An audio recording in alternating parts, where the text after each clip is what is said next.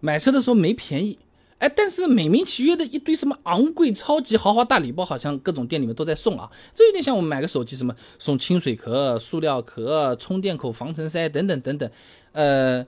实际上它是值不了几个钱的，哎，但车上这个赠品啊，它不能像手机一样，你觉得不怎么值钱啊，用两天觉得不太行，你就扔掉或者怎么样。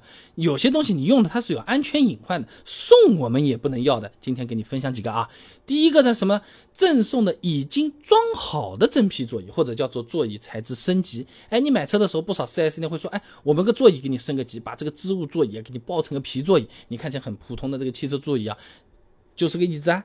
它其实是有技术含量的啊！你随意的去包个座椅皮啊，有可能啊，你这个车型它有侧面气囊会弹的，但包的时候没有预留这个划开的那个口子，到时候气囊弹不出来了，或者弹出来的时候，砰一下炸开来了，这就是安全隐患了，要注意看啊！现在市面上不少车型的座椅侧面啊，你看啊，有个 airbag 的英文呢，就是侧气囊，你找到的话，座椅不要随便换皮包啊！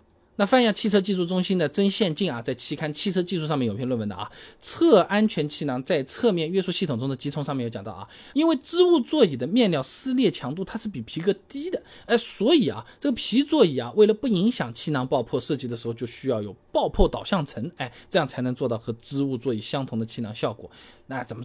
这么说吧，就是织物座椅，它就好比是一张餐巾纸，你撕一撕嘛就撕开来了。皮座椅就是厚一点的塑料了，你撕撕，你不用剪刀你搞不开来了啊！不要看看厚度差不多。那么对于厚包的皮座椅啊，先不说有没有爆破导向层这个设计，哎，有些便宜的 4S 的自己自己去改的，往往没这个东西。你额外的一层结构，它本身就会给气囊展开增加这个难度的，有可能发生事故的时候，气囊不展开、乱展开、慢展开都是很危险的啊。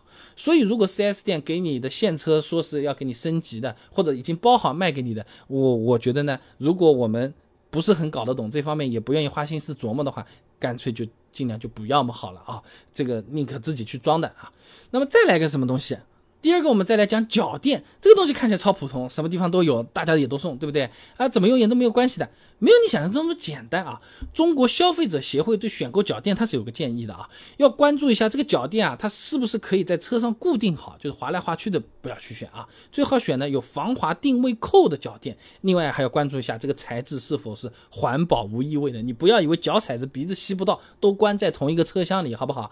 那说人话就是脚垫你要固定的比较牢，然后呢也不能有毒啊。那这个打滑听起来好像也无所谓啊，又不要紧。我自己在家里面铺了个地毯，坐在写这个这个写字台边上滑一点不滑一点也不要紧，挺舒服的。开车不一样的，那我们开车的时候脚后跟其实是一直和脚垫在摩擦的，我们垫在那边的，对不对？你这弄着弄着弄着，你会导致这个脚垫发生位移，最严重的就是这个垫子啊。被你一耸一耸一耸耸到前面去啊，把你的油门卡住了，这个时候就非常麻烦了。你油门收掉，它还在往前面开，绝对是有安全隐患的。你不要以为是假的。二零零九年十一月份，丰田就由于驾驶员侧的这个脚垫可能会侵入到油门。刹车踏板这个原因，在美国召回了三百八十万辆丰田和雷克萨斯的车子。截止二零一零年一月，已经有二十一个人因为踏板问题死亡了。所以在脚垫这个问题上，真的是马虎不得啊！如果 4S 店送的脚垫没有什么扣啊、锁定、固定、防滑的，呃，送送你你也不要啊。那如果你能闻到这种很难闻的那种刺激性的气味，那这个是更加不用考虑了啊。第三个要注意的是，4S 店送的颈枕，哎，不少车型座椅的这个椅身和头枕的这个中间啊，你看到有两根钢条的空在那边的，是不是？这个头枕还有点往前倾的，哎，你坐的时候好像脖子就是。没有什么地方靠在那边的，开的时间长有点酸，整个弄下去嘛，好像也挺难受的，对不对？没有什么支撑的啊。这个时候有些 4S 店，哎，就会什么在两根杠杠中间空的地方送你个什么像肉骨头一样的啊，或者尖尖的这种，呃，给你贴贴垫垫起来的这种颈靠。其实它这个不是。头靠了啊，它是颈靠，也是有安全隐患的啊。那沈阳建筑大学孙晶有篇硕士论文呢，找来了分享给你听一下啊。某汽车座椅头枕安全性仿真分析及优化里面有讲到啊，这个头枕原原厂的那个啊，是用来减少碰撞过程中成员头部和颈部的相对运动的，从而减少成员受伤的可能性。学术点讲叫做鞭打效应。动作电影有没有看过？一个特种兵拿了个绳子，日滑到一个士兵的背后，抓住他的脖子，咔这么来一下，他就倒了。对不对？我们一个急刹车或者被追尾，就是这么来一下，就和被那个特种兵壳儿来一下是一样的，但是有头枕，它壳儿小我卡住了，它壳儿不过去了，哎，就保住自己的一条命了。所以这个还是蛮要紧的一个东西。它故意设置在这个位置是安全的考虑，安全的作用，它还没有优先考虑到你我们舒不舒服的问题啊。那这个论文里面还讲，合格的头枕呢要正好支撑到头部后面的中心位置，你不能过低。也不能过高啊，而且呢，这个成员头部后面的中心位置是处于头枕之间的距离越小越安全，是吧？如果我们为了坐车时候舒服，你垫了个颈枕，那发生事故的时候，头枕它有可能就支撑不到我们这个头部了，反而就是说脖子先撞上了我们的这个颈枕，我们脖子往后面扬的幅度更大，就更加危险了，就又被特种兵来了一下啊，像什么？小时候我们吃甘蔗啊，碎碎冰是不是？你握住这头，握住那头，在膝盖上面哈一下，是不是就变成两根了？好了，这哈一下的这个膝盖就是我们这个颈枕啊。我们的这个两头是什么？一个是我们的头，一个是我们的肩膀。别这么干啊，很脆弱的。所以说，4S 店送我们颈枕千万不能要，头枕可以考虑啊。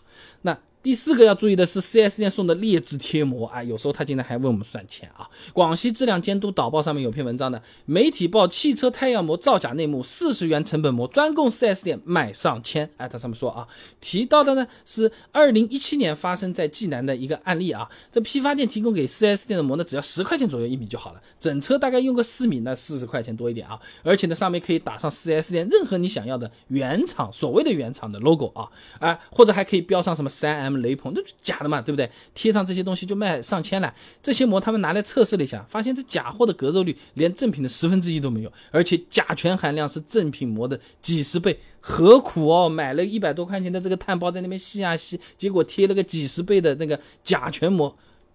不要干这种事情啊！这种劣质膜一般都是工艺最差的染色膜，使用寿命也不超过三年，而且容易发生褪色的问题。你有没有在路上看到过很多后面泡泡都会凸起来的这种像鱼鳞一样的特别多的泡泡的？要么是膜不好，要么就是没贴好啊，都有这种可能性啊。如果 4S 店送的膜那种看得很生疏的是，哎，隐私的或者怎么样的，也有可能是存在劣质膜的问题啊。真正贵的膜，好的膜是越透明，同时它还越隔热。这种越贵，你要是颜色深，它隔着也没有那么稀奇啊。那其实你就看看它是是用什么工艺的好了。现在嘛好一点的嘛，就是磁控建设膜啊啊陶瓷膜啊，就是这种。没这种的话，一般都都相对比较普通一点了。那总的来说啊，4S 店送的赠品我们要有选择性的要，不能盲目的要。不少赠品啊，这不是钱的问题，什么有毒的，什么呃影响我们这种脖子安全的这种东西送了也不能要啊。你最好给我换成其他东西，不能换。我送你好了，我反正就是不要啊。